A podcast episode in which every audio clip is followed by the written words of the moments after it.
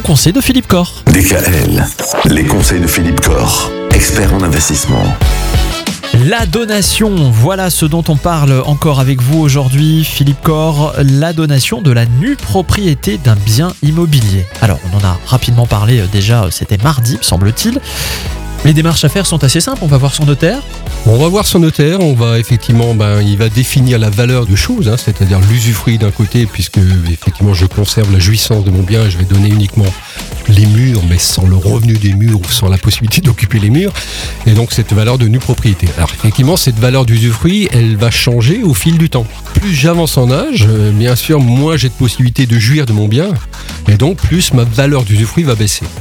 Donc il est vrai, et on en a parlé euh, effectivement déjà, il est judicieux de se poser des questions. C'est à partir du moment où on a assuré sa sécurité financière, effectivement, il vaut mieux donner plutôt quelque chose que l'on peut donner à valeur amoindrie. Hein, comme dit l'exemple, c'est effectivement à 70 ans jusqu'à 71 ans, l'usufruit c'est 40% de la valeur d'un bien. Si on laisse passer 10 ans supplémentaires, on tombe à 30%.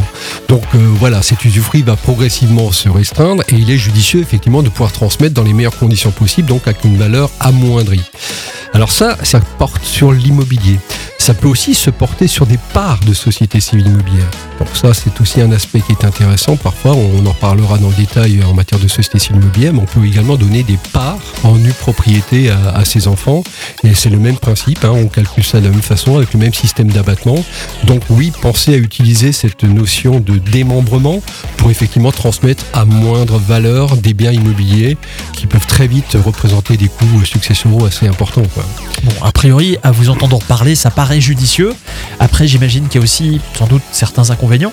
Mais ça, on en parlera peut-être la semaine prochaine. On pourra parler la semaine prochaine. Tout à fait, Michael. Voilà. Une chose après Ne nous précipitons Ne pas. nous précipitons pas. Attendons la semaine prochaine, d'autant que la semaine prochaine, on le rappelle, il y a un événement important, c'est jeudi soir, une conférence qui va vous parler de la bourse, de l'assurance vie, de l'immobilier, voilà, toutes ces questions que vous pouvez peut-être vous vous poser, savoir comment investir aujourd'hui en 2022 sans se tromper, comment éviter les pièges et les arnaques. C'est Philippe Corr qui vous propose ça. Ce sera donc jeudi soir à la filature, c'est à Mulhouse, c'est ouvert à tout le monde, simplement, faut s'inscrire. Tout à fait. gkfp.fr pour aller vous inscrire. gkfp.fr. Bon week-end Philippe. Bon week-end, Michael.